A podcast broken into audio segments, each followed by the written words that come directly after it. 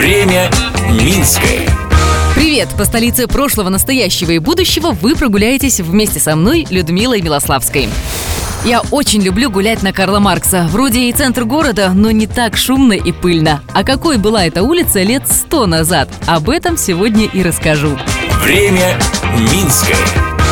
В 19 веке улица Карла Маркса называлась Подгорной. Это была элитная улица Минска. Хорошее освещение, водопровод, а у некоторых даже телефон стоял. Правда, дорога на улице была ужасной. И, как у нас обычно бывает, не было бы счастья, да несчастье помогло. Как-то на дороге перевернулась осенизаторская бочка, и все, что у нее было внутри, разлилось. Городским властям ничего не оставалось, как привести дорогу в порядок и замостить улицу.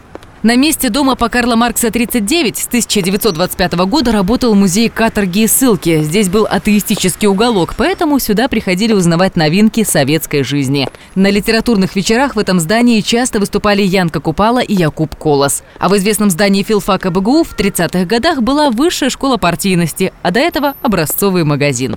Особенная история у места, где сейчас находится здание Белэнерго. Его построили в 50-х, а в 19 веке на этом месте была роскошная гостиница «Брестоль» на 14 мест. Она работала по принципу «все включено» и жить здесь было очень дорого. До войны в здании по адресу Подгорная, 17, сейчас это дом рядом с пиццерией, была Белгосфилармония. Здесь же был образован первый джазовый оркестр Минска и БССР, руководил им Эдди Рознер, человек, которого называли Белым Луи Армстронгом.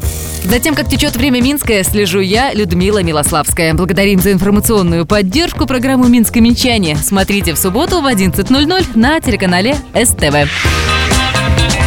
Время Минское.